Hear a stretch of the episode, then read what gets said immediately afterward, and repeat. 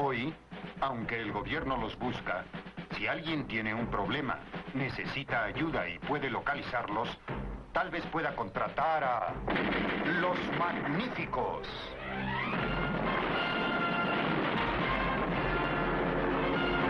Bienvenidos al podcast de 12 Magníficos. Eh, grabamos un día tarde, grabamos jueves. Eh, por culpa de Chaman, obviamente. Eh, igual que dijimos en el space del martes. Sí, no, esto ha sido. Sí,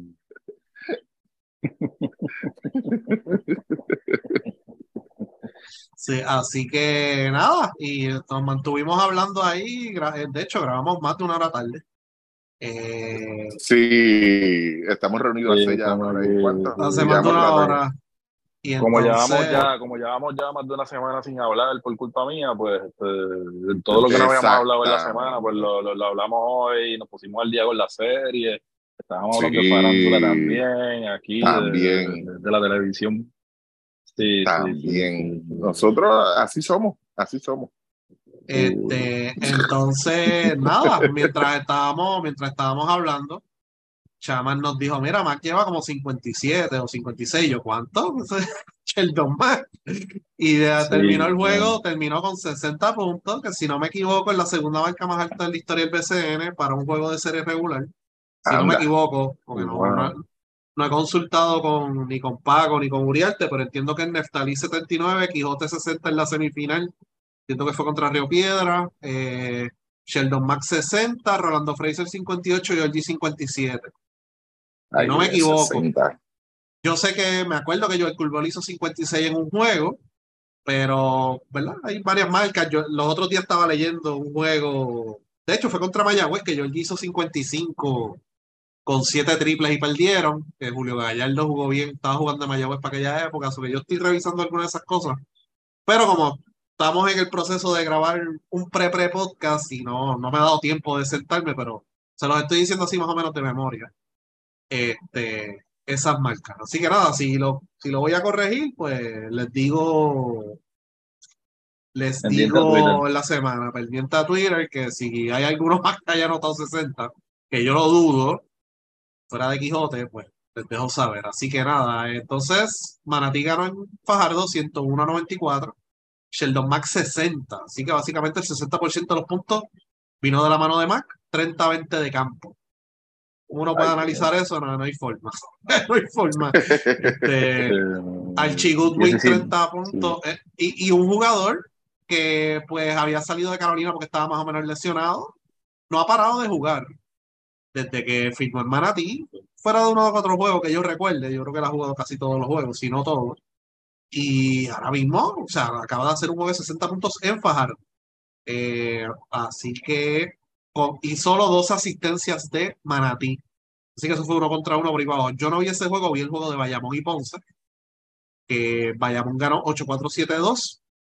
Romero 16. Oh, Ja- Javi 14, Wiley 13, Braxton Key 12 por Ponce, Luis López 16, May Rosario 14, Yamil Wilson 12, Yesrel y Yares Ruiz 10 cada uno. El otro partido, Arecibo en Carolina, 9-1-8-5, Arecibo ganó en Carolina. Eh, Tony Bishop 24, Walter Hodge 19, Víctor Liz 19, que rumores de que pidió cambio, no sé cuán cierto sea eso. Eh, Paribas 12, Jonathan Rodríguez 9 viniendo del banco. Eh, David Huerta 2 puntos, 0-5 de campo. Eh, por, por Carolina, Víctor Ruth 17. Que quiero que Chaman me explique algo aquí. Firmaron a Chondi Brown, dejaron libre a Víctor Ruth. Y Víctor Ruth viró para jugar hoy porque Chondi Brown se fue. No, no entendí ahí. ¿Qué pasó ahí? No Pobre sé, muchacho. Eso lo, lo vi yo, eh, sí, porque lo, lo, lo anunciaron. Y dije, mira, este, salió de, de Mayagüez, Chonti Brown, y cayó en Carolina. Y pues fíjate, hasta hacía sentido. Dije, mira, Víctor Roth a veces es un poquito, este, ya, ya está empezando a verle uno, un jugador un poquito más lento, ¿sabes? Que un poquito más vago a veces. Pero de momento hoy vi la noticia y yo, pero espérate, sale entonces Chondi Brown, supuestamente por razones médicas y entra Víctor Roth de nuevo, que pues Víctor Roth supuestamente pues, lo estaban sustituyendo también por razones médicas. No sé, a lo mejor, eh, Ricky, ¿qué, ¿qué tú crees que le pudo haber pasado ahí entonces a Chop Brown? Este, Mira, hay una, hay una condición que viene viene de hace años y da mucho por esas áreas, esas mismas áreas. Ajá. Y es cuando le cae un, cuando le cae un rayo de sol en el ojo.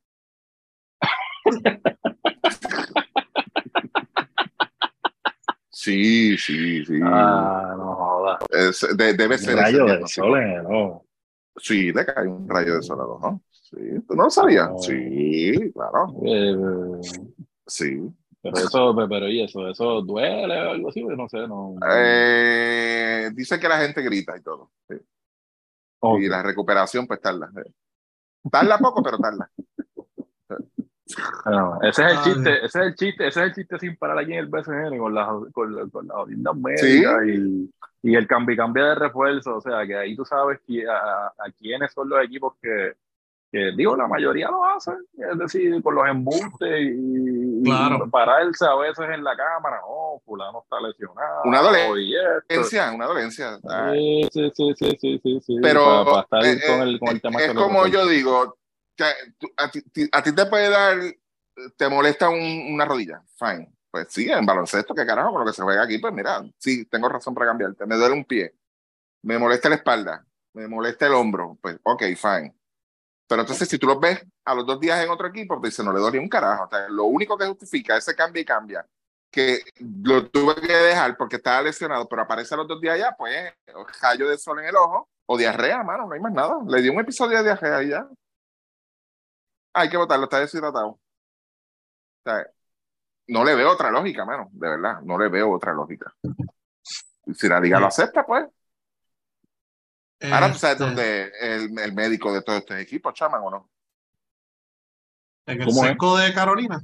En cerca de un sesco de tu ¿Verdad? pueblo. Sí, allí en un sesco. En un sí, sesco. sí, no, aquí el sesco queda metido, que queda allá, Sí. queda allá como en una zona libre allá de, de aquí de Carolina, que están un par de fábricas y eso, so, allí, Sí, sí, allí eso uno- como uno- tres médicos de esos de, Polifacético. sí, sí, esos tres médicos de esos de vagón, No, no, no. Médicos polifacéticos. Eh, los, que están, los que están allí en la ventanilla, en el vagón, allí que te llenan toda la, te tiran hasta la foto. Por servicarro. Sí, sí, sí, eso, eso, entra, por, entra por la derecha de- del, de- del, de- del vagón, de dar la información y por la izquierda te entregamos el certificado. Sí. Ay, santo. Ay. Pero eh, hay, un pro- hay un problema grave en el BCN y ahora se están dando cuenta con la fecha. El número uno, eso de las lesiones de los jugadores. Como tú vienes a ver, yo siempre he dicho en el podcast, todos estos jugadores están jodidos realmente, están lesionados, están machucados, o sea que hay formas de, de, de certificarle una, algún tipo de lesión de la espalda, de- del tobillo, de la batata, de- de- del pie, etcétera, el cuello, los hombros. eh, ¿sabes? Es un deporte de, de mucho contacto, etcétera, etcétera y que muchos de estos refuerzos vienen de otras ligas. O sea, que ya vienen más o menos, ¿verdad? Eh, ligeramente usados, como dirían. Otra cosa que está pasando es con por qué se está reciclando tanto los refuerzos. Ese es otro tema. Porque yo he visto, ¿verdad? Yo, yo, llevo lo- los refuerzos que usan año a año, más o menos, y he notado, antes, por ejemplo, tú podías ver que un equipo reciclaba uno o dos refuerzos en toda la temporada dos, tres refuerzos que, que a lo mejor firmó en San Germán y terminó en Ponce o terminó en otro equipo. Pues eso era algo que pues era raro. Ahora es práctica común. ¿Qué está pasando? Bueno, hay cierta, hay cier- he, he podido tener varias conversaciones y me han explicado más o menos. Eh, muchos de los jugadores que están saliendo de las diferentes ligas, en los cuales los equipos ya llegaron a unos acuerdos para que vinieran después que, mira, termi- cuando terminas allá vienes para acá. Muchos de esos jugadores pues están saliendo lesionados y dicen, mano, o sea, voy a salir de aquí ahora, más o menos todas, casi todas las ligas europeas están terminando, más o menos para esta fecha. Ah, Voy a salir de aquí para jugar en Puerto Rico, posiblemente el equipo siga jugando hasta agosto. ¿Cuándo voy a descansar? Eso es uno de los problemas que tienen muchos jugadores que, a los que están apuntando, que son, vamos a poner que jugaron en la G League, jugaron en la G League o jugaron en la NBA y se tomaron un cafecito. Que ahora mismo hubo, hay varios, por ejemplo, Braxton Key jugó de los Pistons, Xavier Simpson yo creo que jugó de Oklahoma City esta temporada, que era el refuerzo de Macao, hay varios que o han jugado o se tomaron un café y jugaron en los que jugaron en la G-League, pues dicen, mano, tengo un campamento tal fecha, está la Liga de Verano del NBA, tengo este otro compromiso, tengo esto y tengo lo otro, y no se quieren comprometer como tal a venir aquí a jugar hasta, pues, ¿y cuándo se acaba eso? Pues, la temporada se acaba en junio, junio 16, por ahora, y pues si llegamos hasta abajo la última semana de julio, principios de agosto. Pues dicen, coño, mano, y, o y se juega corrido. No es que se juegue una vez en semana o algo así, no te puedes escapar así para ir como un campamento y viral. En los playoffs los cambios de refuerzo son más limitados, a menos que, ¿verdad? Sigan lesionando a los tipos, sigan yendo el sesco.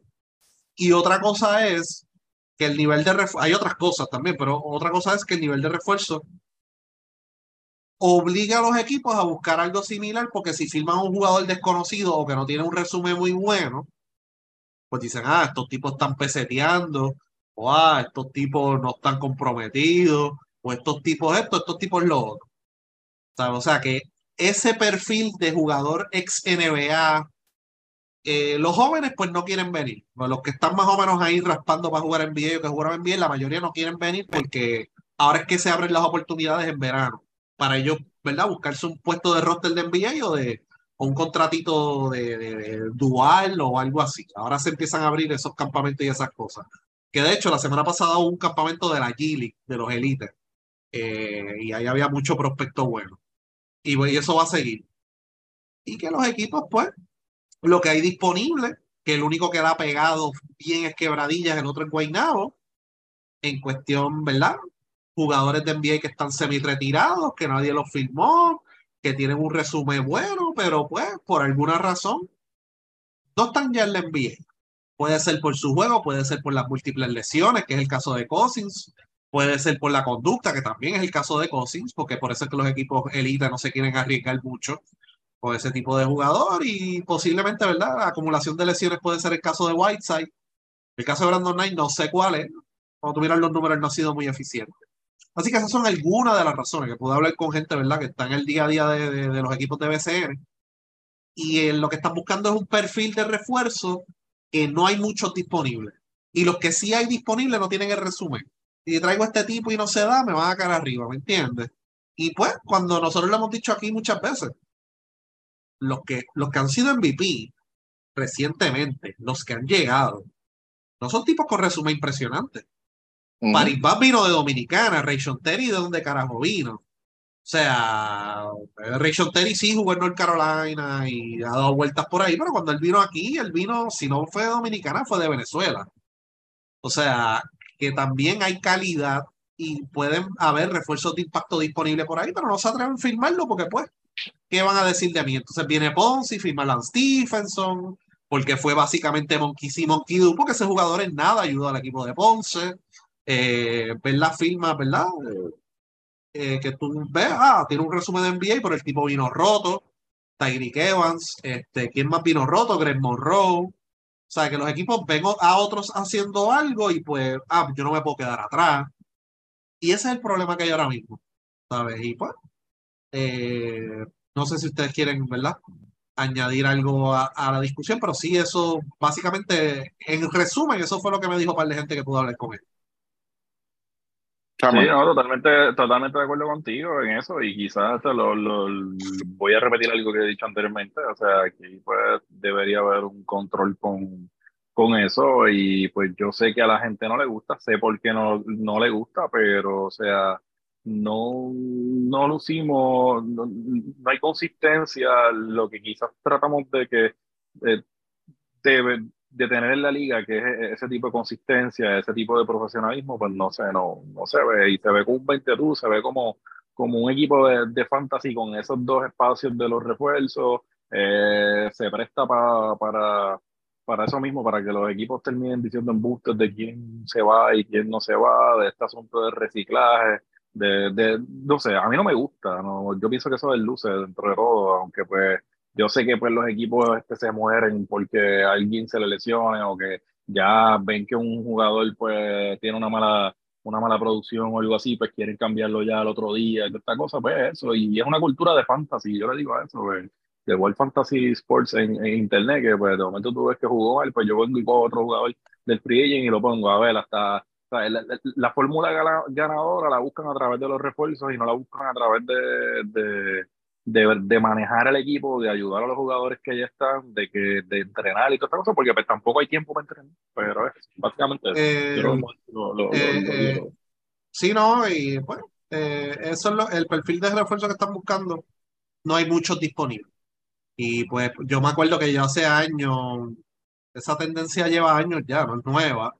Pero yo me acuerdo que una vez yo dije, coño, pues yo juego este PlayStation, NBA 2K, y entonces cuando tú vas a la lista de agentes libres, casi todos están jugando BCN y esto ya lleva tiempo ya. O sea, dos, tres tipos que estén ahí a gente libre. Entonces yo me pongo ahí a chequear y yo, déjame quién va a ser el próximo que va a firmar BCN. Y la mayoría, ¿sabes? La mayoría los firman BCN y realmente están disponibles. pues, por alguna razón, muchos de ellos, o sea, los fanáticos han visto las situaciones de cada cual. Pascal vino gordo, él había anunciado que se había retirado, pero de momento aparece aquí en Ponce, Lance Stephenson es un loco, este, ¿quién más? Greg Monroe. La última vez que había jugado antes de jugar en Puerto Rico, no había lucido muy bien.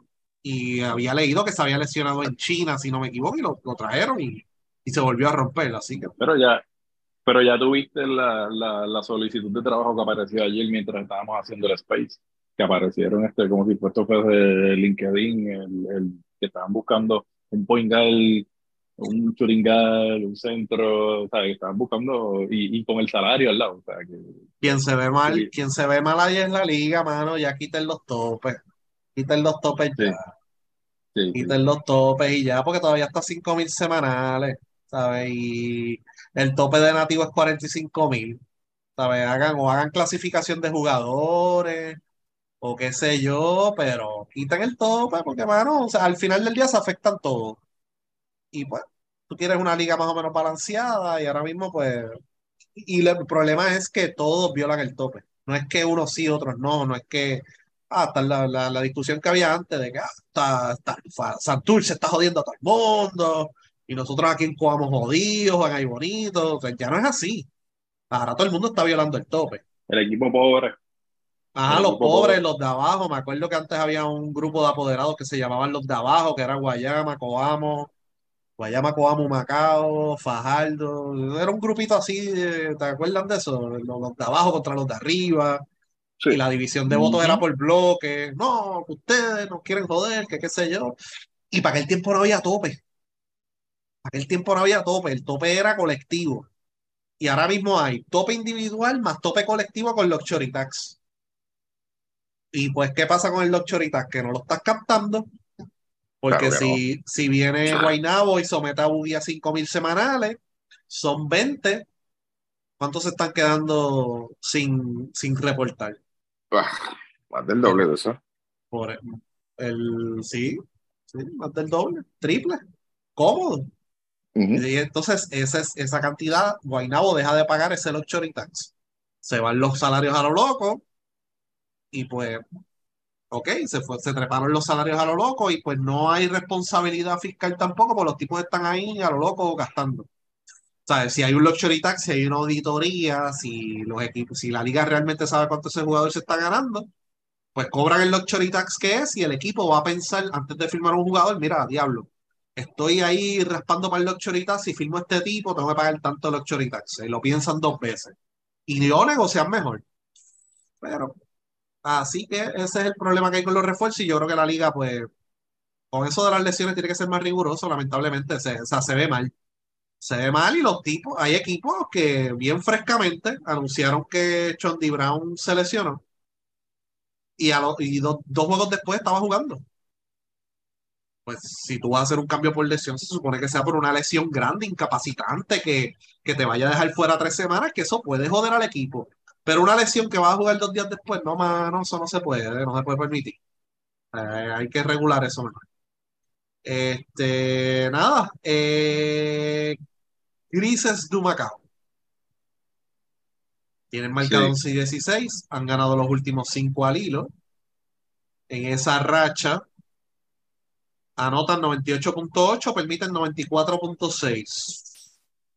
Alex Capos con Capos en cancha, tienen 5 y 2. Él llega un poquito antes de la racha, de hecho, por poco ganan en Bayamón con él y después le ganaron a Bayamón en Humacao.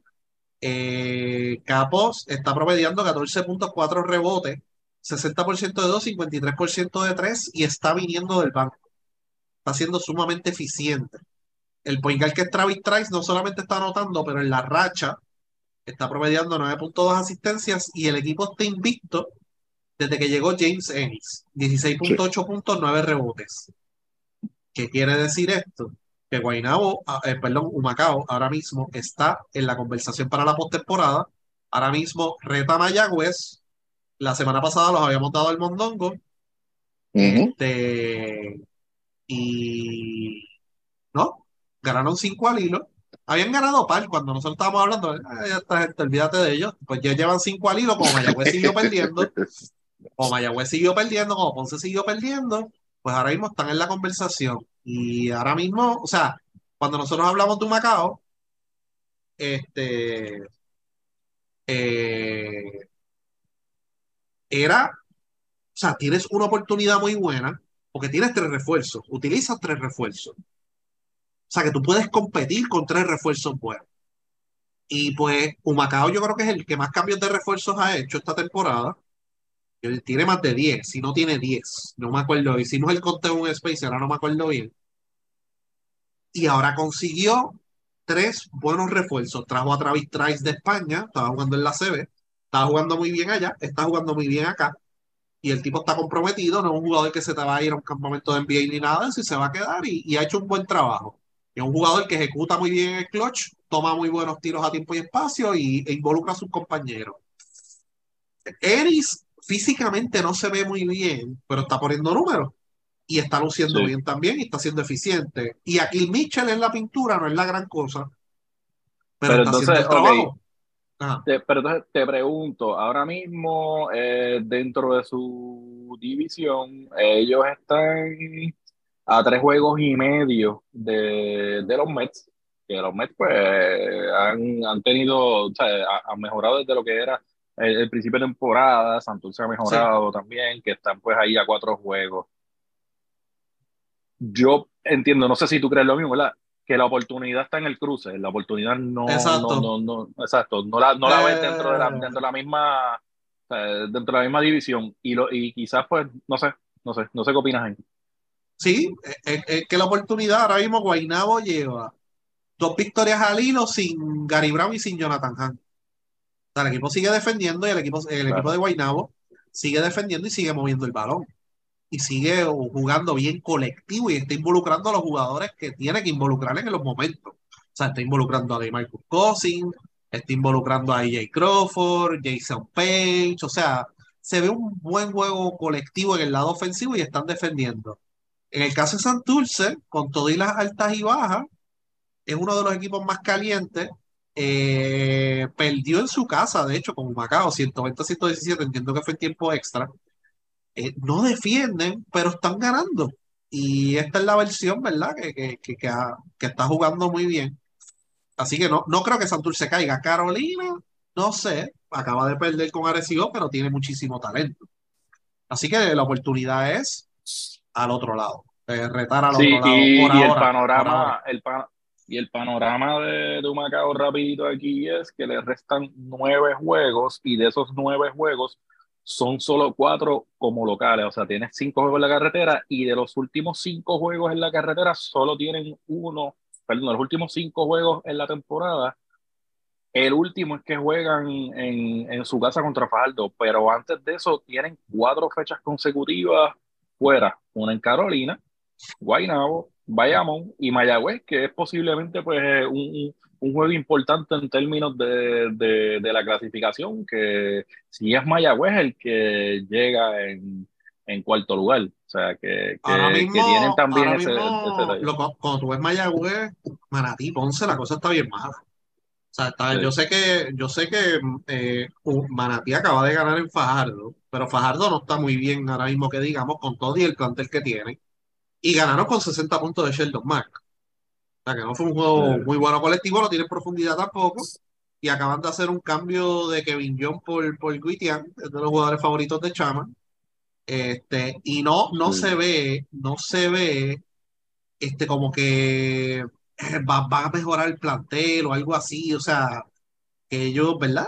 Eh, Davon Jefferson pueden mejorar ahí, ¿verdad? Y firmar un jugador más, más capacitado. Y eso no, yo no lo veo. No, no, no lo veo como, ¿verdad?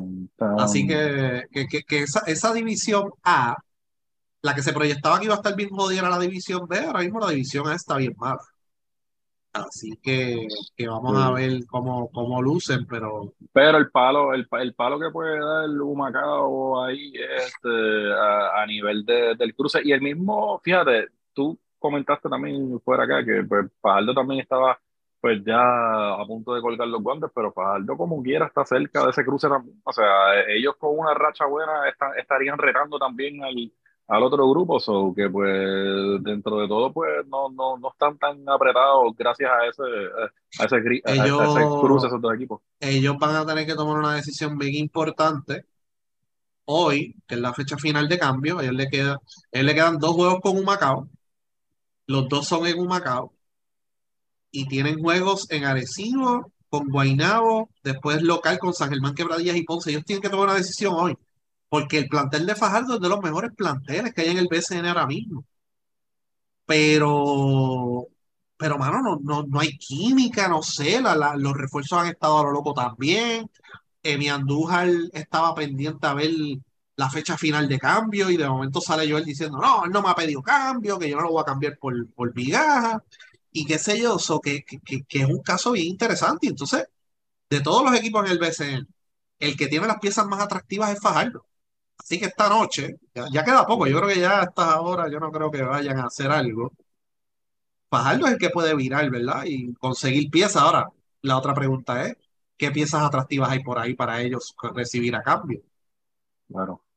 Porque Chamán me había mencionado Ponce, pero Ponce que tiene al Infol Yesrel y Murphy que puede el mes que, viene. Es que, mira, la, pregunta que tú tienes que hacerte con Fajardo es la siguiente. Eh, estamos de acuerdo los tres en que es uno de los mejores equipos en, el plantel, ¿verdad? Sí en o no? papel, sí, sí. Sí, en papel. Ok, la pregunta obligada es, ¿qué le hace falta a Faldo? Hola, más nada. Hola, más nada. O sea, no, es que, que, estén débiles en una posición, no es que este, la posición de aquí no tengas jugador ni acá, o, tienes todas las piezas. O sea, que, yo dudo, ¿verdad? Que a estas alturas pues ya van a hacer una movida si no lo han hecho hasta ahora. En cuanto al caso de Humacao, quiero entrar en de Humacao. Eh, eh, a Humacao le quedan nueve juegos. ¿Cuántos juegos le quedan a Mayagüez, Chaman? Tiene, te digo ahora, tiene 11 y 17, le quedan ocho, ¿no? Ocho, ok. Y ahora mismo la ventaja creo que son, hay diferencia son dos juegos a favor de Humacao, ¿sí o no? Eh, dos juegos o dos y medio, tres. Juego, sí. Sí, estaba la aquí. Un, o sea, te tiene un juego por encima creo que, Creo que un juego. Creo que un juego, hermano. Un juego sí, porque Mayagüez tiene 11-17 y Humacao tiene 11-16. Ok, eh, eso es medio juego entonces. Medio juego. Medio juego, perdón, sí. Medio juego. Medio, Humacao está a medio juego por encima de, de, de Mayagüez. De Mayagüez, ok. ¿Qué, ¿Qué, es más o menos para tú prepararte? Porque ya, ya eso es una puerta viable, accesible y está ahí, es real. O sea, no, no es de un espejismo, es la realidad. Mayagüez es el que tiene que apretarse los pantalones en esto. Yo a Ponce y a Manatí, yo lo veo bien lejos. Yo creo que la, la estocada de, de, Manatí fue la decisión de Howard, es cierto que no va a venir. Este, yo creo que eso fue una estocada bien fuerte, era algo con quien ellos contaban y eso tú no lo puedes resolver en una semana. Humacao, yo creo que llegó al, al clic, al punto ese de la combinación de tres refuerzos, que eso se mencionó cuando ellos estaban 0 y 0 todavía, no 11 y, y 16 que ese, esa era la clave. tienes, una oportunidad de oro, reunir tres refuerzos buenos y con lo que tienes nativos, mover las piezas. ¿Qué se ha hecho diferente en esta, época? Llegó Capos, lo primero, tres refuerzos buenos, están jugando bien y algo que a mí me sorprende, cambian a Timash. ¿Ok? Nada, no ha hecho más nada diferente. y, eh, y dijeron que viene Justin Reyes, yo no sé si él viene, de verdad. Lo veo, lo creo cuando llegue. Exacto. sí, eso es uno de esos casos. A menos que sea Roca ahí jugándosela en los medios ahí para ver si. por eso, por eso. Pero, pero, si tú vienes a ver, quizás ese medio juego que tiene de ventaja y en la forma que está jugando Humacao, de los nueve juegos que le queda, quizás ganando cinco o seis de los próximos, te obliga a Mayagüez a, a ganar el gesto del camino, prácticamente esa es la presión que tiene Mayagüez ahora mismo. Sí. Partiendo de que Mayagüez es el, el- el- ese cuarto lugar, que es el que yo veo de los tres de Manatí, Ponce y, y Mayagüez. Yo, como dije, yo no veo a Manatí ni a Ponce dando un virazón a estas alturas. No lo veo, sinceramente. No, eh, han sido, Sí. han sido más han sido equipos más inconsistentes en esa línea. Yo creo que, que de- de- es como tú dices, quizás el y, de- y como le preguntamos de este, o sea, que yo creo que ahí el- el- la oportunidad de ellos es buscarse ese, ese cruce con Miami. Exacto. Entonces, lo otro que tienes que ver es que aunque se menciona que le quedan juegos con, con Guaynabo, Santurce y Carolina y el mismo Bayamón, este no es el Humacao de principio de temporada tampoco. ¿Ok? Claro. Humacao está yendo a estas canchas y está ganando. Y está Sí. jugando bien. Que, que nos guste o no, o el que, o el que no sea fanático de Humacao, nada. sí, como dijo Luismo, lo tiramos al mondongo la semana pasada porque en un momento de Humacao, yo no sé quién fue el que dijo de Humacao no vamos a hablar, ¿sabes? porque así, esas fueron la- las palabras que se dieron aquí en este podcast. Pero es un equipo que tienes que contar con él. Sí, y fue a. Quebradilla a ganar en Quebradillas, que es una de los, o sea, es uno de los lugares más, o sea, tiene dos derrotas. Sí, pero, pero, pero va, va. Mira el dato, mira este dato. ¿Cuántos ellos le ganaron a Quebradilla? ¿Cuánto terminó el juego? Mira a ver si lo tienes por ahí. 8-4-7-9. 8-4-7-9. 8-4-7-9, ¿ok? Y le ganaron a Santurce ¿cuánto?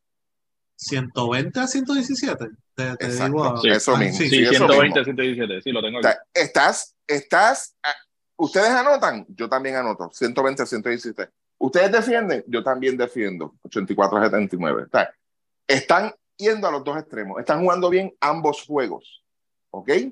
Y ahí es que, que ahora mismo, ahora mismo, sinceramente, es- y no, no es que, eh, a diablo, este es el flavor de la semana, no, no. Porque está, es- lo que está haciendo Macabara, lo que nosotros esperábamos, cuando vuelvo y digo, cuando estaba 0 y 0. ¿Qué pasó? Llegó tarde, pues llegó tarde. Pero es un equipo peligroso. Es un equipo que le puede hacer pasar un mal rato a cualquier otro equipo. La, lo que ha pasado es, identificaron tres refuerzos que sí están haciendo su trabajo, los tres a la vez, no Ujú. es, y que, que han aceptado su rol. No es que uno está, porque el Jay Figueroa, ¿verdad? Cuando lo sacaron, todo el mundo, ah, diablo, pero porque lo sacaron, estaba promediando 20 puntos, porque pues Sí. puñeta, porque no, no estaba jugando colectivo. Ellos identificaron ese problema. Entonces, ellos hacen el cambio de Jared Ruiz por Jabari Josiah, que Jared Ruiz es mucho mejor jugador ofensivo que Jabari Josiah. Pero Jabari Ujú. Josiah no necesita el balón en las manos para impactar el juego. ¿Y qué significa eso? Mejor movimiento de balón. Mejor movimiento de balón, se defiende un poco mejor, se establece el juego de la transición, que es otra de las fortalezas de este equipo.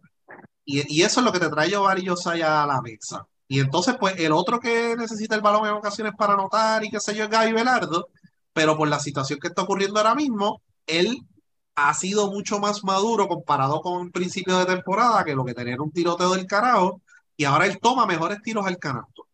Ujú. Y eso ha sido importante. Antes él tiraba, tuviese dos encima, que se joda, no hay más nadie aquí, yo lo sé.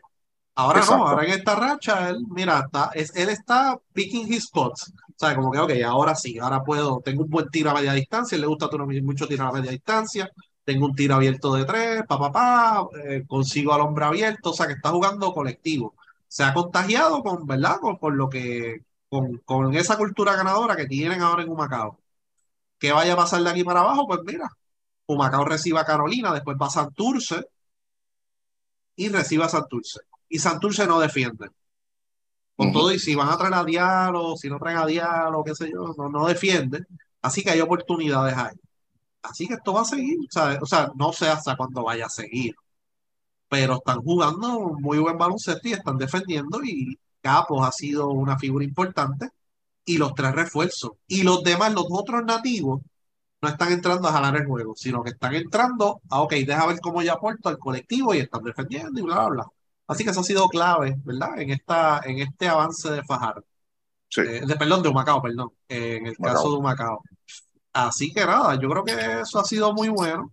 En el caso de Santurce, que estábamos hablando con ellos, que era uno de los equipos calientes también esta temporada, la realidad, no defienden todavía.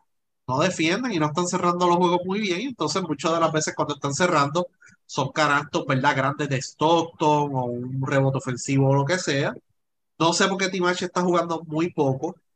Yo creo que él debe jugar más minutos. Pero ahora mismo, ¿verdad? Fuera de la derrota contra un Macao, tenían una racha positiva muy buena y tienen 15 y 12. Así que vamos a ver en el caso de Guaynabo y tienen la presión de que Guaynabo va a seguir ganando. Creo que Guaynabo va a seguir ganando ya, ¿verdad? Eh, pronto van a activar a Mitch Creek y lo que se rumora es que van a sacar a Soares. Obviamente van a tratar de hacer la movida después del 25 para que Soares no firme con más nadie, porque hay equipos que sí están buscando un centro Que puedan cubrir y Soares se ha visto que, que puede impactar aquí en la liga.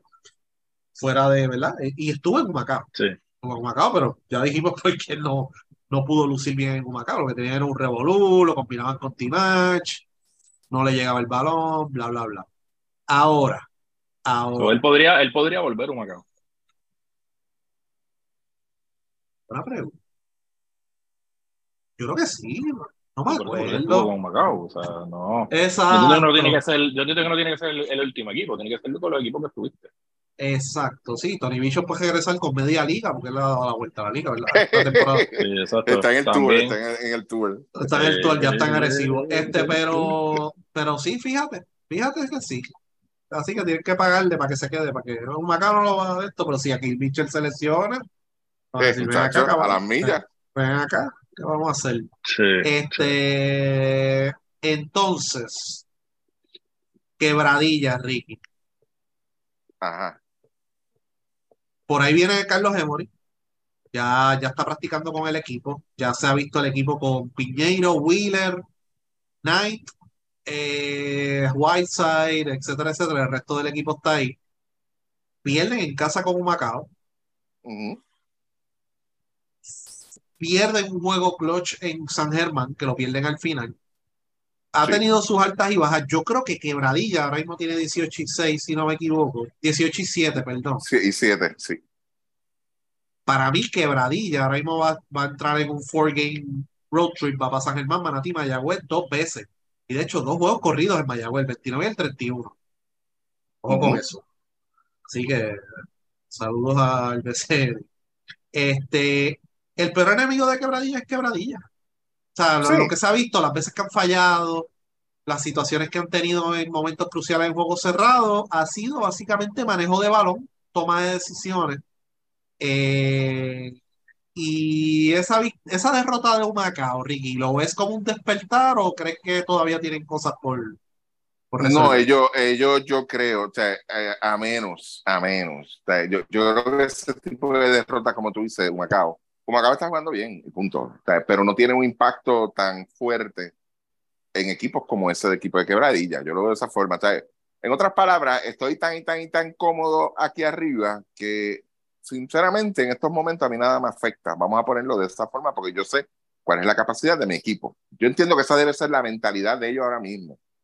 Y por eso no hay momentos ahí para apretar el botón del pánico. Sí, o sea, hay que analizar, tú tienes que coger y analizar con pinza, porque estamos hablando de que yo creo que mucha gente coincide en que el equipo más completo ahora mismo, con la llegada de Piñeiro y Emory regresando, el equipo más completo que hay en la liga es Quebradilla. Y tú tienes que analizar esas siete derrotas. Y es interesante, sería interesante tú sacar esas siete derrotas y ver cómo le ganaron a Quebradilla. Hay muchas razones. No los siete juegos, tú puedes decir que los perdió por la misma razón. Porque honestamente no los perdió por la misma razón. Hubo equipos como Guaynabo, le jugaron una estrategia diferente. Hubo dos o tres equipos que siguieron jugándole lo mismo, físico con Whiteside, negándole el balón, cerrando las líneas de pase. Eh, lo que ustedes han mencionado en las últimas dos o tres semanas, que tienen toda la razón en el asunto de para cerrar el juego, el manejo de balón. Quizás la profundidad en el banco no está ahí pero no es un equipo que yo, yo creo que hasta a estas alturas, ahora, con lo que le queda, de lo que le deben quedar son creo que 10 o 9 juegos, no estoy seguro. El itinerario está fácil porque tú dices los, los, los Once. dos juegos más 11. Gracias, chamán. 11 juegos. Yo 11 creo- juegos y. Perdóname. 11 juegos y solo 3 como locales. Pues, le- tienen este, Ah, el- 8, el- juegos, ocho juegos en la, en la carretera. Ok. El asunto de Mayagüez, entiendo que fue el, el, el, el reajuste por lo de la justa. Por eso es que hay un back to Sí. back ahí, ¿verdad? Sí. Este, no creo que, que ellos vayan a caer en una racha, vamos a poner un, que pierdan cuatro juegos corridos ahora. No lo creo, no creo que vaya a pasar. Yo creo que ellos sí se van a administrar. Digo, si saben, si saben manejar esto. Es un itinerario largo. Cuando tú tienes un itinerario largo, atropellado, conoces los equipos y tú sabes, tú te tienes que reconocer que tu equipo es bueno en el papel, ha demostrado que es el mejor equipo ahora mismo. Y aquí no hay que darle mucha cabeza a esto, porque el equipo lo que hace es que, la llegada de Wheeler, la llegada de Piñero va a mejorar, ¿entiendes? Y, son jugadores que para suerte de Pachi y del equipo y la fanática de Quebradilla, son jugadores que se complementa bien con lo que está haciendo Whiteside y Knight, que eran fueron los dos que, que estuvieron en un principio dando ese juego. En, en, un principio la preocupación mía, y yo la traje aquí en este podcast, era la figura y el tiempo de juego que se le está dando a Alexis Colón. Ese fue y dije, no, no puede ser. No puede ser. Si, si este es el, el, el, el, hombre tuyo, aparte de los refuerzos y aparte de Taekwondo, estamos jodidos. O porque tú tienes un Emory que sí te va a funcionar. Y ahí pues cambiaron las cosas. O sea, cambiaron los muñequitos y no, espérate, Emory es el hombre. Y ahí entonces tú empiezas a ver este equipo como que sí, está, está en esa. Vuelvo y te digo, yo no veo a Quebradilla ni perdiendo tres juegos corridos, ni cuatro juegos, ni cinco juegos corridos. Yo no creo que no hay pánico ahí para nada. Yo creo que es un equipo que, que, que según va cerrando la temporada, quizás esa última semana, sí, quizás esos últimos dos o tres juegos, este, vamos a ver quizás lo que es Quebradilla capaz de. Vuelvo y repito, yo no veo ahora mismo en la liga o sea, una estrategia, un equipo, algo que afecte al equipo de Quebradilla. Por eso hago referencia okay. a que si usted quiere, si usted quiere ver cómo, cómo dominar, ¿ok? Porque ganar le gana a cualquiera. Ahora, dominar una serie contra Quebradilla, analice las siete derrotas. Mira a ver qué usted va a encontrar en esas siete derrotas. Y entre esas cosas está poca producción del banco. Exacto, es la cosa. ¿Entiende? En esa misma línea es la que usted se tiene que ir. Usted como, como técnico y usted, nosotros acá, pues tratando de analizar. Es, es eso, pero el, el punto mío es que yo si yo veo las siete derrotas y yo las analizo, yo no veo una constante en las siete derrotas. Yo no veo una constante de que, mira, es por esto, es por esto, es por esto. O sea, veo esa misma constante con el juego físico, juego de media cancha, juego rápido, este, presión defensiva en las defensas. Tú sabes, ese tipo de cosas, si fuese una cosa, mira, así es que tú tienes que jugarle a esta gente. Si tú le juegas así, olvídate que vas a dominar una serie. Yo no veo eso, no lo veo. Sí, así que. Eh, en esa eh, pregunta que tengo para Ricky, ahora mismo, la, la, la, ventaja que tiene Quebradilla por encima de San Germán es de dos juegos. Mañana, mm. viernes, juegan en San Germán. Todos sabemos porque el juego de weekend en San Germán, pues, y obviamente con, con el. Con, obviamente es el, son los primeros dos equipos de la, de la liga, porque pues, entiendo que. Déjame asegurarme aquí. Eh, no, eh, hoy en el standing global vayamos fue medio juego por encima de los Atléticos, pero básicamente pues estaban eh, hasta, hasta antes de los juegos de hoy. Importante entonces ese juego de mañana para tratar de mantener entonces esa primera posición, porque la diferencia de estar a un solo juego a estar a tres juegos, yo entiendo que va a ser crítico para el equipo de Quebradilla, especialmente jugando la carretera mañana en, en, en San Germán y que todavía le restan dos juegos entre ellos. O sea, eh, Quebradillas todavía, a pesar de ser uno de los equipos más consistentes, no han asegurado esa primera posición. Sí, pero crítico. La palabra crítico como que no me... Ahí no... no Juego eh, crítico en términos no. de, de, de mantener la ventaja. O sea, sí, pero quedan, el, el, tú, o sea, tú que tienes queda, que verlo. Le, por lo menos. Le quedan, le, le, quedan 11 juegos a cada equipo. Después de mañana, obviamente, pues van a ser 10. Este, o sea, una diferencia de tres juegos a una diferencia de un solo juego, obviamente no se ve tan grande en el papel, pero puede ser crítico en términos de lo que resta de temporada para tratar de asegurar ese primer lugar. Sí, bueno, si tú quieres llegar al primer lugar, fine, es una ventaja. Ahora, para mí, para mí. O sea, en lo personal, yo no creo que, que Quebradilla sea mejor o peor equipo en casa o en la calle. Eso es lo primero. Lo segundo, okay. eh, y fue lo que pasó con, con San Germán. Fíjate, lo, mira, mira lo que te voy a traer, el, el retro que te voy a traer. San Germán el año pasado, cuando tuvo esta corrida que tuvo en los playoffs y a final de temporada y todo, San Germán tenía que joderse los 40 minutos de juego para poder ganar. ¿Sí o no? Sí. Hello. ¿Estás de acuerdo o no? Sí, sí, sí. Sin embargo, para ganarle a San Germán, Sí, te escuché, Paz, gracias. Sí. Este, pero para ganar la San Germán, no había que joderse mucho. Mira, si me sigue. O sea, los juegos que San Germán Sí. perdía, los perdía por bastante, tú no eres Juan Serrat. San Germán, para poder sobrevivir, tenía que tirar hasta, ya tú sabes, o sea, tenía que joderse hasta el último segundo ahí. Las victorias son iguales y tienen el mismo sabor, fine. Pero esa es la misma forma en que tú puedes comparar quizás un quebradilla con un equipo de San Germán. No necesariamente es lo que te va a pasar en una serie corta. O sea, primero y segundo lugar, segundo Claro. primero, tú no te encuentras en el cruce más abajo. O sea, si te fueras a preocupar por San Germán, digo, si te fueras a preocupar por San Germán. Ahora mismo, el equipo de quebradilla, si va a jugar a eso, a ver qué cruce yo quiero, qué cruce yo no quiero, yo, yo, si el equipo se mantiene, la forma en que se mantiene, yo evitaría a todas costas Guaynabo. Créelo o no, yo evitaría a Guaynabo. ¿Por qué? Porque Guaynabo fue el único equipo que yo vi, aunque fue con este Palacios, creo que fue, no fue con Omar González, pero yo, fue el único equipo que yo vi que de verdad hizo efecto en su juego contra el equipo de Quebradilla. O sea, fue el que de verdad vino y ejecutó un plan. ¿Entiendes? Y que ahora tiene los cuerpos quizás para marchar. O sea, tienes ahí para tu jugar de tú a tú. Una serie larga, que aquí todas las series son largas casi todas, aunque esa primera es de 5-3 todavía creo. Eh, a, ahí sí yo te diría, mm, yo quiero a Guaynabo o no quiero a Guaynabo. O sea, a, a, a qué, ¿Con qué equipo yo quiero cruzar? Yo me preocuparía más por Guaynabo. Si llego a segundo lugar, yo cruzaría con el 3 de allá y me puedo encontrar a Santurce, o me puedo encontrar a Carolina, o me puedo encontrar. Eso es lo que tú tienes que ver. Con San Germán, de verdad, no, no, no. O sea, por eso te digo, y, y, es una de las cosas que llevo mencionando. Quebradilla todavía juega un 75, un 70, un 80% todavía. O sea, Quebradilla no está al máximo, mano. No está al máximo. O sea, yo, no, yo no lo veo, de verdad. Ya, por eso me asustó cuando dijiste lo de juegos críticos. Sí, y entonces, ok, pues vamos a hacer un ejercicio aquí. Claro. Dale, si hacemos un power ranking de los, no un power ranking semanal, sino de los equipos que realmente son contendores del campeonato. O sea, uh -huh. que tú dices, ok, de estos 12, yo sé que estos 4 o estos 5 realmente, por lo que se está viendo en cancha, son contendores del campeonato. Sí. ¿Dónde tú pondrías a Quebradilla? Vamos a poner, yo te diría que el power ranking mío te pondría. Fíjate, no pondría Quebradillas primero todavía porque no he estado ahí. Pero sí, Ajá. obviamente es el mejor equipo de la liga, ahora mismo el récord. Pero tiene sus cosas que tiene que. Sigue, todavía se siguen conociendo, tienen cosas que tienen que manejar.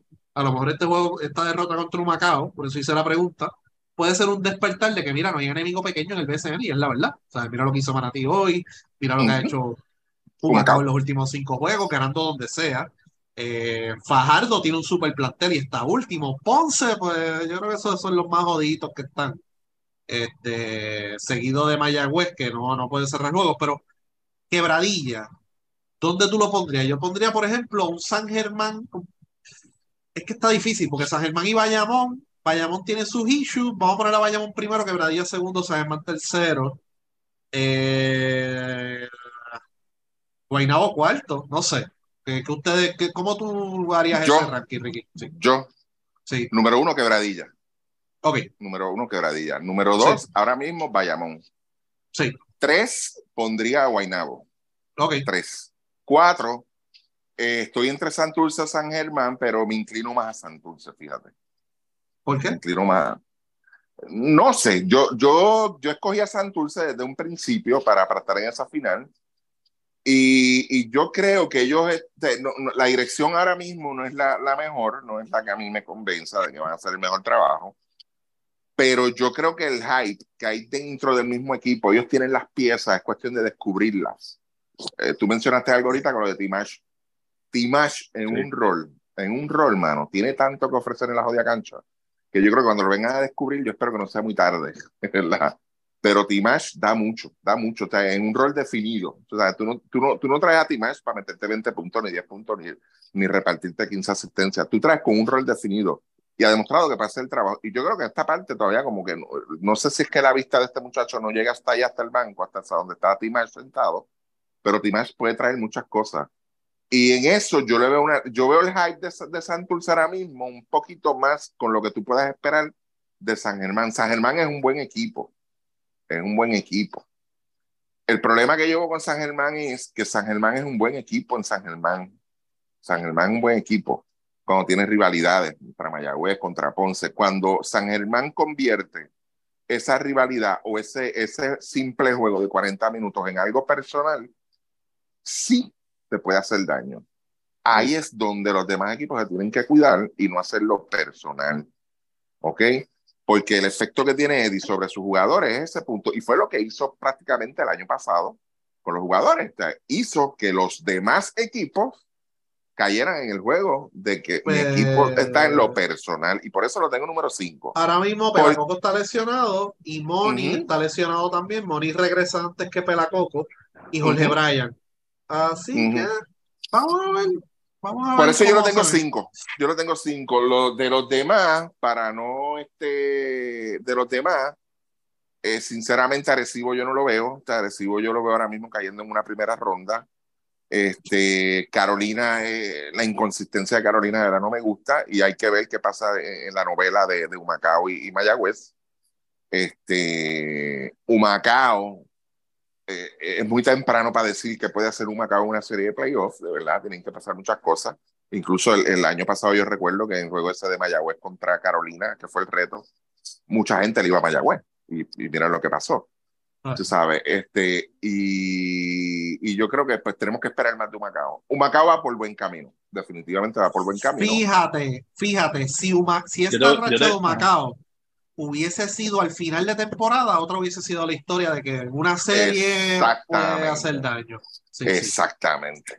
Eso mismo. Yo te, yo, yo, te, yo, te soy, yo, te, yo iba a hacer, yo te iba a hacer un reto en esa línea y obviamente no, no, no voy a entrar en lo de los Power Ranking, pero si Humacao se lleva en ese cruce a Mayagüez, está complicado Bayamón. Eso no, es un, no, va a ser un sí, Sí, toda la razón tienes.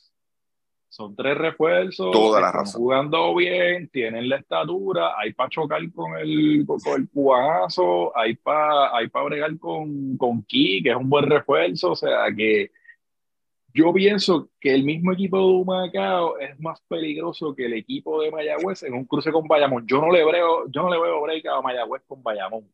Hoy no. Yo le veo más break a Humacao. Y, y que el, el, problema de macheo que tiene con Capos es grande. O sea, Capos mide siete pies y está jugando en el perímetro, es inteligente y sabe jugar sin la bola y defiende y defiende múltiples posiciones crea muchos problemas al equipo que está, trata de ejecutar ofensivamente contra Macao. Así que eso, y, y Mano Mayagüez es de los peores equipos cerrando juegos. De los peores. Y, y, mira que se han mantenido jugando, o sea, los, los últimos juegos, aún los, los, que no perdieron en overtime han sido juegos cerrados, pero esos juegos cerrados tú tienes que cerrarlos bien, no puede ser, ok, a mí no me frustraría que, pues, por ejemplo, que a Mayagüez le gane un equipo jugando bien. Que diga, coño, mano, esta gente vino virado hoy aquí y, y vino San Germán y, cogió a Mayagüez y olvídate, y, y, jugando bien los dos equipos, pues pelearon. A mí yo creo que la frustración con Mayagüez es el, el, el tema de que es Mayagüez el que se está metiendo en problemas y, está, y, y, el otro equipo tienen al otro equipo casi contra la pared y no finalizan el juego no cierran el juego. Entonces tú tienes figuras en esa cancha que tú te cuestionas y tú dices, mano, tú sabes, ¿por qué Jeff Early me está fallando una guira solo? Este, lo coge suave bajando la bola, ¿por qué Georgie de momento pues tiene la bola y, y, está haciendo un buen juego y decide entonces tratar de hacer un tiro forzado? Tú ves a este chamaco nuevo, el refuerzo, mete la bola durante todo el juego, buena ofensiva, y de momento llegan esos últimos tres minutos, él no sabe qué hacer con la bola, al final del juego con, con Sagerman, que lo que tenía era que aguantar la bola para esperar el foul y ya, el tipo tiene la fuerza, un tipo grande, el tipo pone la bola en el piso, como carajo, o sea, mano, eso tú no tienes que ser un experto en baloncesto, tú no tienes, eh, para tú aguantar los segundos para ir al tiro libre, el tipo no hizo eso. O sea, ya cuando tú ves eso, pues, pues mira qué está pasando en la dirección, qué carajo es lo que, lo, lo, en, qué, en dónde está la cabeza de estos tipos, y eso es trabajo del staff también, tú sabes, el, el cerrar partido, no, como Cristian del ha salido bien loco en el clutch. Ha hecho buenas jugadas, pero ha salido loco.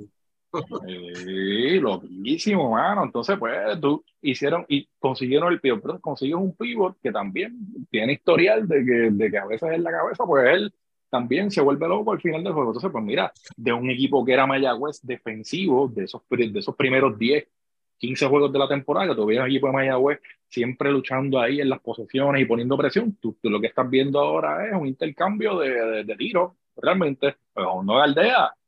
Eh, ¿qué, ¿qué, está pasando en el equipo de Mayagüez? O sea, y, y, y fíjate, y algo que dijeron ustedes ahorita, o sea, en esa división, Mayagüez se ve un equipo más consistente en lo que ha sido Ponce, porque Ponce ha cogido pelas y ha jugado malísimo. En el caso de Manatí también, Mayagüez ha sido consistente de que en la mayoría de sus juegos, hasta en las derrotas, han estado dando la batalla hasta los últimos dos, tres minutos, tú les ves posibilidad. Y, y, y entonces, volvemos, este tipo de derrotas como estas últimas dos derrotas, lo que hace es bajar la moral y en Mayagüez allí, tú sabes que pues con todos los, todos los gerentes que hay allí, pues empieza la crisis y empieza la crisis también con el dirigente y todo esto y no saben manejar esto. Y esa es la preocupación. yo sé que, que fue una situación de disciplina, pero noté que la defensa se jodió cuando se fue Hueso. Específicamente cerca de la pintura. Ahí, ahí fue parte de la caída de Main. Sí, han defendido el perímetro y qué sé yo, pero Wesson era una presencia en la pintura, en el lado defensivo, que estaba haciendo el trabajo.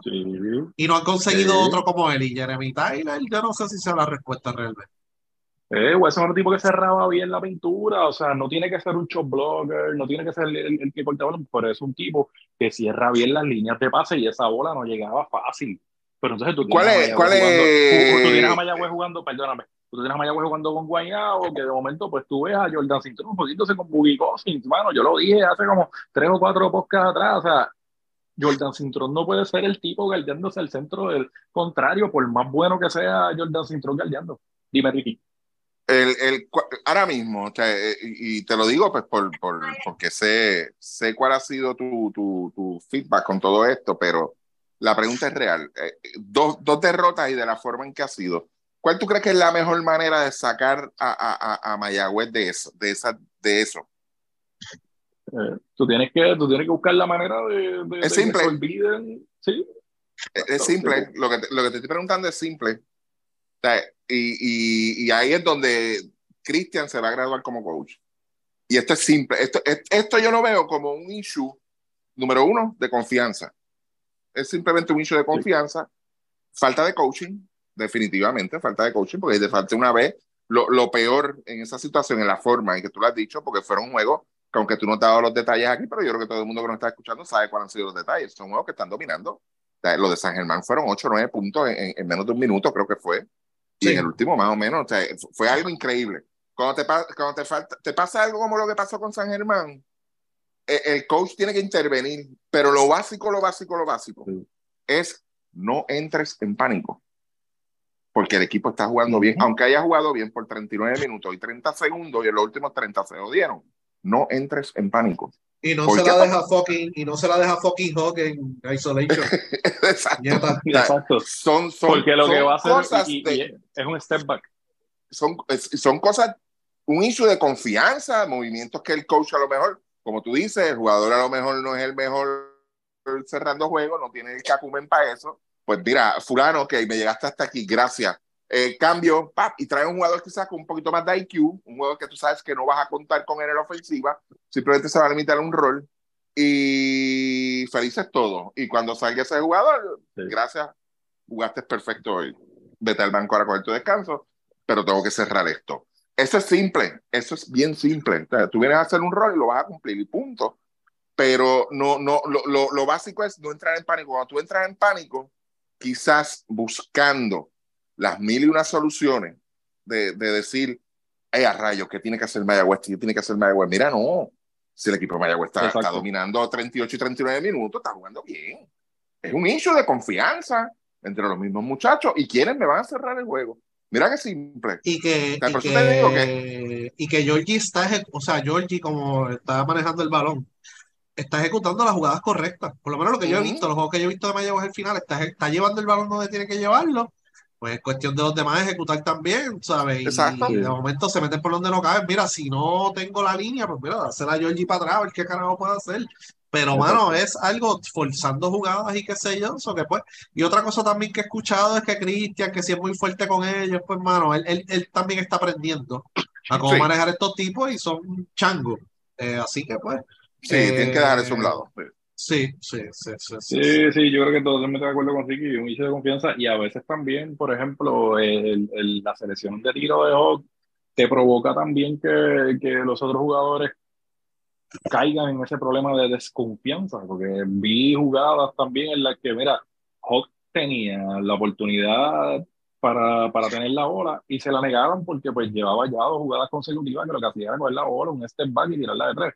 Pues Entonces, bueno, ahí- en esas situaciones ahí tú tienes que, que entrar como coach y decir, tú sabes, mira, si, si yo acabo de pedir un timeout aquí, pues es para que hagan esto, esto y esto, y, y tratar de mover la bola de otra manera, pero otra vez, pide el timeout para que entonces él, para lo mismo, un isolation, Hacer lo un mismo, step sí, de tres otra vez, no, mano, pues entonces, pues, pues entonces pues, ha- hay un problema entonces también pues, de dirección, ya ahí donde ellos tienen que, Por pero eso, como dice Ricky, yo creo que pues, es un tema de que ya, ya, o sea, aquí no puede entrar ya la gerencia a joder, que si No, ya con, estos no, refuerzos, estos son los refuerzos con los que ellos tienen que ir, la Exacto. rotación con los que se tienen que ir son esos que están ahí, tú arréglalas con, arréglatelas entonces con lo que tú tienes en el banco, tú tienes a lo mejor un tipo ahí como tal del polo, que no es el más que te produce, pero es un tipo que yo entiendo que por la veteranía y por, y por la experiencia que tiene, pues a lo mejor, pues mira, este tipo, pues yo necesito entonces que me apoye con los muchachos y yo necesito entonces este tipo que, que me, que, que, o sea, darle entonces un poquito más de minutos. Mira, vamos a ponerlo en otra Yo situación. Yo te voy, yo te voy a te voy a dar una analogía más, más reciente y más fresca.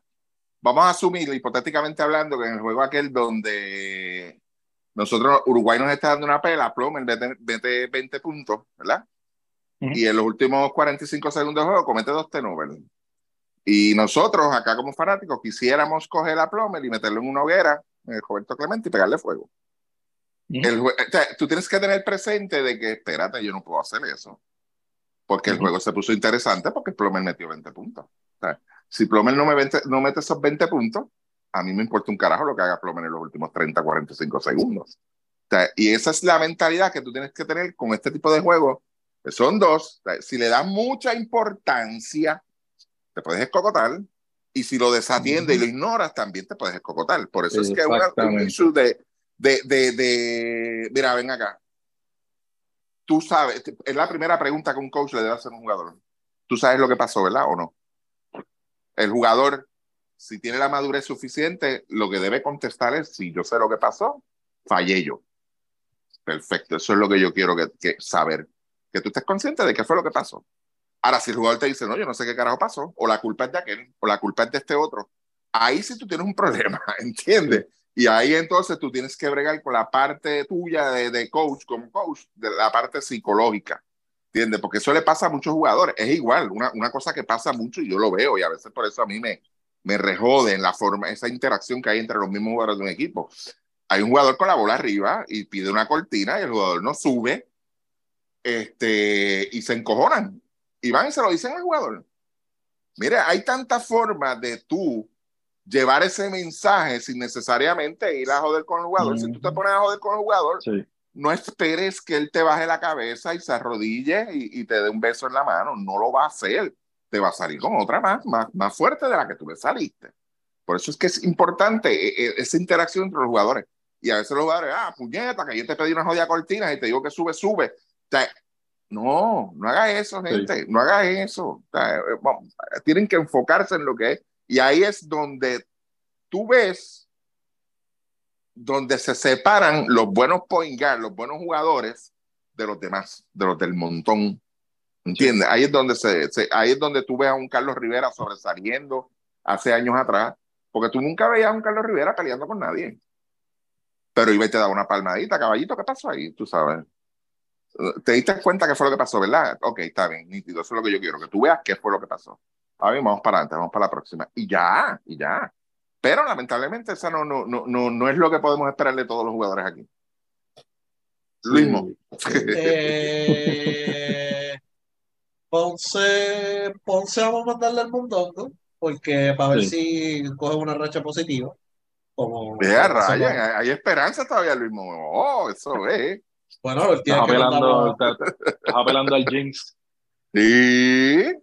Sí, porque la última vez que el enviamos un equipo al mundo fue Macao y lleva cinco años, así que vamos a ver. Este, Ay, No mucho de. Ponce ya, ya de, de Ponce ya no hay mucho que hablar ya tampoco, ya, ya todo lo hemos dicho.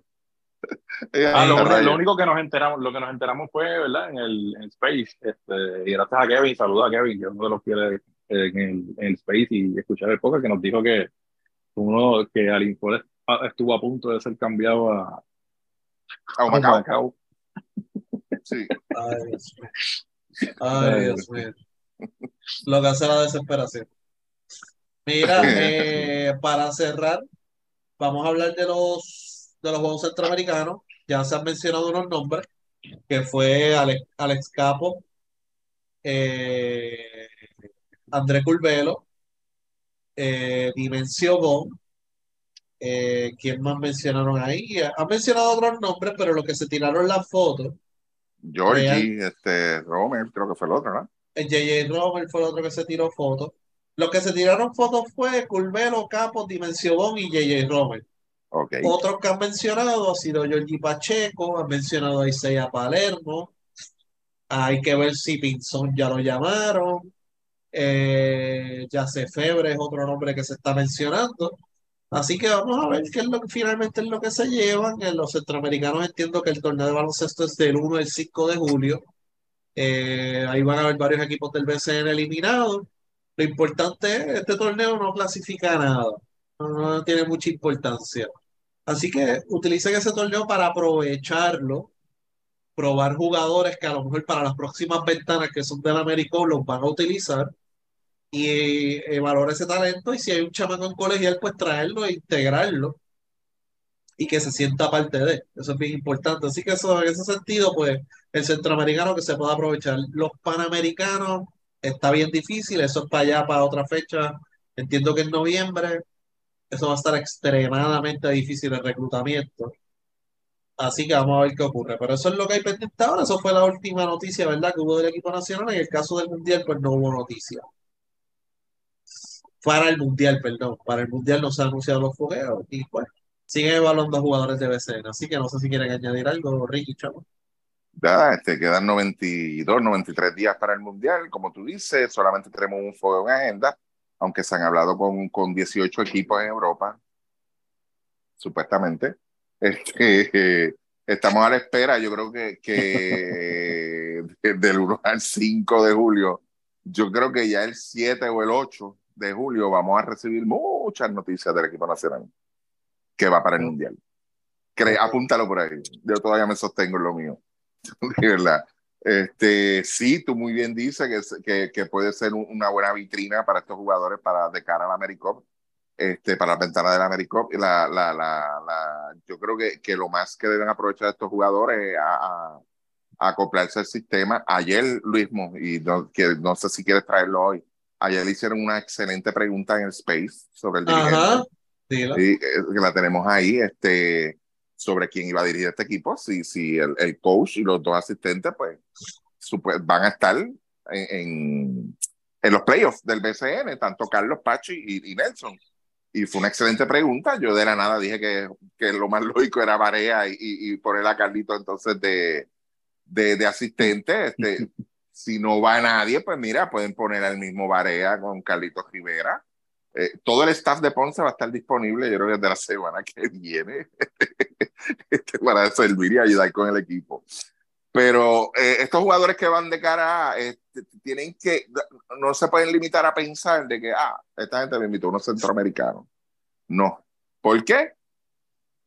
Aunque en el papel estén los 12 del, del Mundial, aunque en el papel estén barajando quizás 14, 15 nombres, usted no sabe lo que pueda pasar de aquí a allá. O sea, estamos hablando de ese torneo del Centroamericano también el 5 de julio. Prácticamente eh, estaríamos hablando de, de, mes y medio todavía, un mes y tres semanas, faltando para el Mundial. Pueden pasar muchas cosas. ¿ok? Eh, yo siempre tengo que hacer referencia a los casos más recientes, el de Jadel. O ustedes saben cómo entró a las ventanas y, y no ha lucido mal, Y es un hombre que, que para las ventanas y, y, y quizás otros torneos lo, están, lo van a considerar por el papel que ha hecho. Independientemente, independientemente vengo a tapar un roto aquí, o vengo porque aquel no quiso ir, o vengo porque aquel no quiso jugar, pero aprovechó su oportunidad. Y ese es el mismo mensaje que deben tener estos 12 jugadores que van para los centroamericanos, de verdad. Olvídense de Sara, que se joda Sara, el juego de ustedes, ¿ok? Ustedes ahí al frente lo que dice Puerto Rico, ahí nos dice Sara Rosario, ¿ok? Este, ¿Qué puede pasar? Que nos manden aviones diferentes, eh, que la dieta no llegue, que no les den los regalitos, este, que se joda. Ustedes van a recibir más que eso, más adelante, de verdad. Y, y, aprovechen la oportunidad, mano. Embrace it, tú sabes. Aprovechen, aprovechen hasta, hasta el máximo. De verdad. Sí. Así que eso es lo que hay hasta ahora con el equipo nacional. Eh, no sé si Chaval quiere añadir algo más fuera de, de, lo que dijo ya. A ver, que va en Mandy, ese es el que va a dirigir el equipo nacional. ¿Para qué?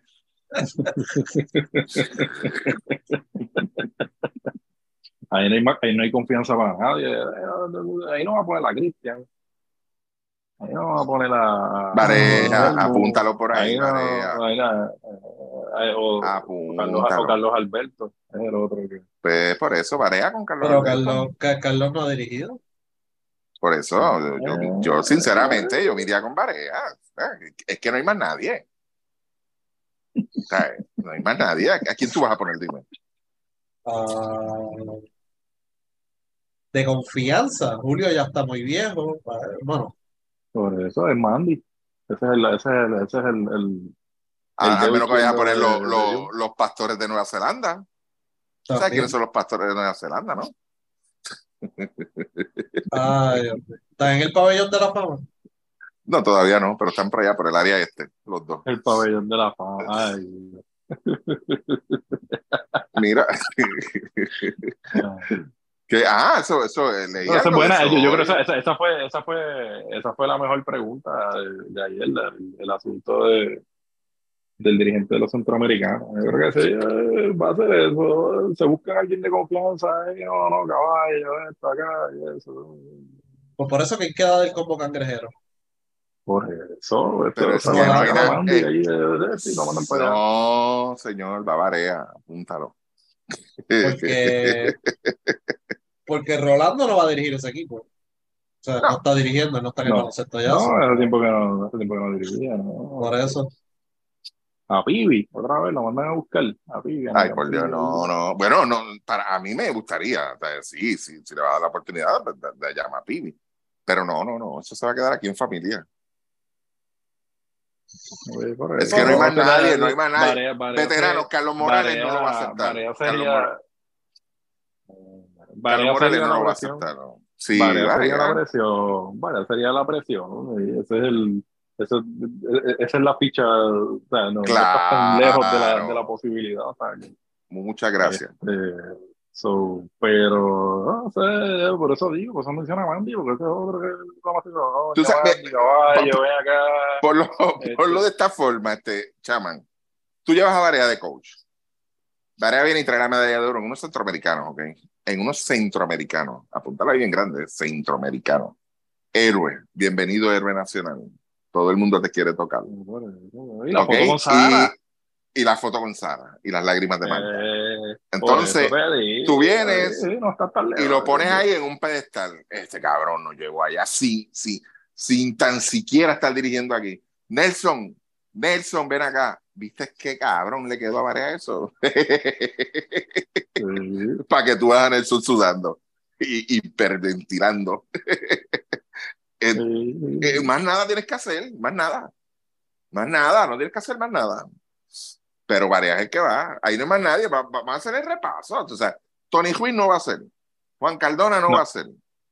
Cristian no No. va a hacer. Eddie Casiano menos. Carlos Morales lo dudo. Wilhelm no creo. Alan Colón tampoco. Bueno, esos Pues son mira. los pastores de Nueva Zelanda, ¿no? Los pastores, pues Alan y Wilhelm. O sea, yo me iría Ajá. con esos dos. En, en relevo australiano también. Y, y de ahí, Omar González no creo tampoco. Tú sabes, pues lo único que tiene es eso. Calcaño es el otro. Está en Lo Manatí. dudo. En Manatí. Iván, Ya lo hizo- dudo, Iván. Lo dudo, Iván. Tú sabes, pues mira, el único es sin El- crear rencores ni nada. Barea, Barea, sí. hazme favor. Sí. Y Calcaño hizo el relevo en unos centroamericanos, ¿te acuerdas? Hace Sí, poco. sí, sí, sí, sí, me acuerdo, claro que sí. El- Ah, bueno, hay otro, hay otro soldado, ah, hay otro soldado de, de- de ese combo de Jun por ahí que quién sabe, ¿verdad? Que es este Jorge Rincón.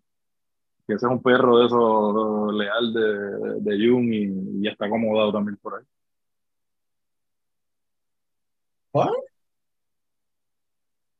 Eso podría ser. Ricky no tiene opinión. No, claro que no. O sea, eso- digo, no, no, no era un chiste de chamán. No, no.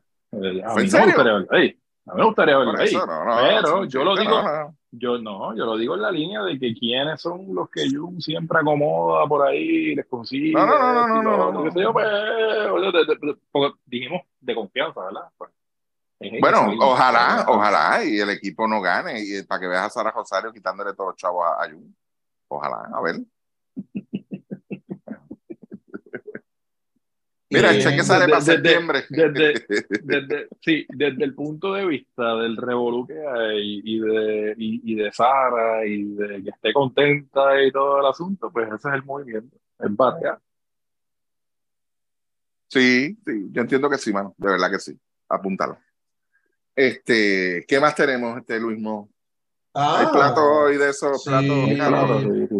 Me ha enviado varios. Este, Por favor, no vengas con una pizza de habichuela que aquello me trabajó mentalmente. Bueno, este, Llevo, en llevo 10 días sin comer pizza, 8 días sin comer pizza.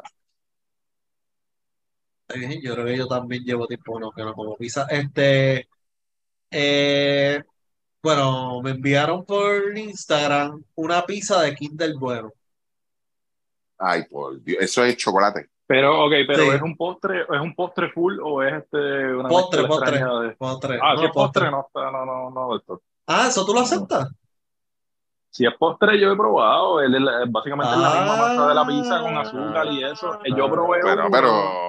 Yo probé no, una que era, no te, te- no te voy a decir, yo probé una que era, tú sabes que a veces en estos sitios que hacen crepas, no sé si han ido a sitios donde hacen crepas, este, te hacen a veces pues esta, eh, la crepa con, Nutella. con chocolate y con frutas, exactamente, y Sí, te ponen sí, toda esta cosa. Yo he visto sitios de pizza, que hay un sitio en San Juan que hacen buffets, no voy a decir el nombre, de pizza, que tú coges, te ponen las pizzas y te ponen este otro, otras comidas y eso. Te ponen las pizzas regulares, las normales, y el postre de ellos es una pizza que ellos hacen que es full completa de elementos dulces y de, y, y de postres que mezclan pues como el Nutella y el, el guineo y toda esta cosa. Por eso pregunto si la pizza es de, de, de, de los Kinder. Bueno, pues tiene ese tipo de elementos de, de postre. pues, Eh, sí. Ricky O ya tiene dos sí. strikes. Ya tiene dos ¿Quién? strikes. ¿Quién? No, pero si come donas con hamburger, Imagínate. ¿qué podemos esperar? Eh, está, está, está difícil. No, de verdad, yo, yo estoy, yo estoy, yo, sinceramente, ¿quieres mi opinión? Estoy atónito, de verdad. O sea, Ok, me enviaron, me enviaron otro Ajá. que ya se pueden imaginar. ¿Mm? Empanadillas de plátano. Eh, ah, ¿Cómo es eso? Coño, mm, tengo curiosidad. Espérate, no me digas que la, en vez de la masa de empanadilla es una de plátano. Exactamente. ¿Cómo carajo? Eso está interesante. No, Eso no es. Eh, Bueno, este, ¿cómo es este? Más, o sea, ¿Lo tienen que el- mezclar con algo? sí, Ok. Por eso sí. empanadilla de plátano. Esa es la que hay. Eso, sea, pero ellos preparan la masa. por ejemplo, La masa ellos de no que yo sepa, no mezclan la masa. Sí le echan unas cosas. Déjame verificar bien aquí a ver Sí, si por la textura. Yo lo digo por la textura. O sea, porque no te va a quedar. Lo hacen como si fuera para mofongo. Déjame ver qué más Ajá. le echan. Porque que yo he meterle visto, yo he jolo. visto, por ejemplo, eh, yo he visto, yo he visto que hacen, por ejemplo, la, la alcapurria, que en lugar de usar la masa este que usan para las alcapurrias, a veces usan una masa en base a plátano o guineo. Y pues, pues básicamente la La puedes mezclar. empanadilla. Eh, Sí. las puedes mezclar, las puedes mezclar. Usa- usualmente usan la, la, la yuca, creo que es con el guineo. Eso sí, yo lo he visto. Sí. Hasta Oye, donde yo estoy viendo aquí no sí. le están echando nada. Más que, Lo es hacen que coño. Que Como quede- si raro, fuera sí. mofongo, le echan como con aceite ahí y eso, pero no. Y lo hacen la empanadilla, lo ponen en plástico, le echan la de esto, la, la, lo, lo que tiene adentro, la carne que tiene adentro, y la cierran y la fríen. Coño, básicamente. ¿Dónde es eso? ¿Puerto Rico? ¿República Dominicana? Te- Puerto Rico. Empanadillas de plátano. Según, no, espera, espera, según los aborígenes de San Juan, si usas un tenedor, se llamaría entonces pastelillo. Sí. Espérate, ¿cómo es eso? ¿Esa es nueva ahora? No, esa es la razón que sí, esa es la razón que dan acá. Ay, eh, por esa es la razón que dan Dios, de verdad. ¿Cuál es el nombre No, de, de, de- porque ¿Y qué usan para las empanadillas? Porque usan, ¿Qué porque usan? un tenedor. ¿Y qué usan para lo- la- la- la- las empanadillas entonces? ¿Qué? La carne normal. No, pero, pero no, no, lo que dice Chama. Entonces, si usan un tenedor para acá y por eso es pastelillo, entonces, ¿cuál es lo otro? Ah, porque pues las otras son las que están enrolladas, pues ellos le llaman empanadillas a las que son este, como las kicuetas estas que vienen así como Ay, que, parece Dios. como una Sí, trenza sí. en la parte de arriba, y eso, pues, Sí, eso para ellos, pues esa es la diferencia de una empanadilla y un pastelillo. Que se vayan para el carajo todos. Si esos cabrones aprendieron a mojar el jodido pan en el café y le rápido se inventaron un nombre. O sea, Sí, al carajo, hombre. Pues, eh, aprendieron hace tres años. todo- Oh, Toda bueno, América Latina el le dice empanadas o empanadilla para acá, a- acá es pastelillo, olvídate. todos Ah, lados. Ah, espérate, espérate, me enviaron otra. Ajá. Dale, a ver. El Fongo Bowl. El, fon, el, el fongo. Bowl. Ya yo imagino que es eso. Sí, eso cogen el, un envase de plástico, lo llenan, el piso es el mofongo y Ok. le echan el relleno encima, este, corn beef, carne molida, este, Con beef. Con beef. Lo vi aquí. Sí. Y a veces es churrasco y a veces es pollo. Yo probé Exacto. eso. Coño, no, eh, perdóname, perdóname. Yo, yo tenía un pana que decía que el con beef era comida del tablón. Pero echarle con beef a un mofongo, mezclarlo con mofongo es una violación a lo que es una buena comida, Mira, porque el y con beef va con arroz blanco y punto, y ya. Sí, no exacto. más nada. me- Eso es co- más nada, mano, no inventen. Y le puede, y lo puede echar papitas o hay Y papitas. gente que puedo pasar lo, lo- a lo mejor quizá a veces amarillo, pero fuera de eso no. No, fuera, no lo mezclen con el con beef, es comida del tablón, sí, pero eso va con arroz blanco y punto, y ya, no inventen. Sí. Hasta ahí llegamos. Aquí, aquí hay un becerro, esta es la última. Ya, que no me digas que es de, na- de naranjito. No sé de dónde es. Este, coge la pana o el mapén, porque eso es regional también el nombre, Ajá, le quita la cáscara, ok. lo corta en tiritas y lo fríe y dice que son papitas de, de Ok, sí, eso igual, esa es la misma línea de, de los tostones. Y las bananas. Sí, sí, eso va en la misma línea. Ok, ok. Yo nunca las he probado, ¿verdad? Los tostones de Mappen sí, eso lo he probado. Este, y ahora no sé por qué, no sé si es porque el, el término en que esté el Mappen, pero no todos saben iguales. No sé, Sí. no sé, no te puedo decir a ti, ah, me gusta el que esté más maduro, el menos maduro, no sé, porque de verdad no, no, no sé, no sé, y punto.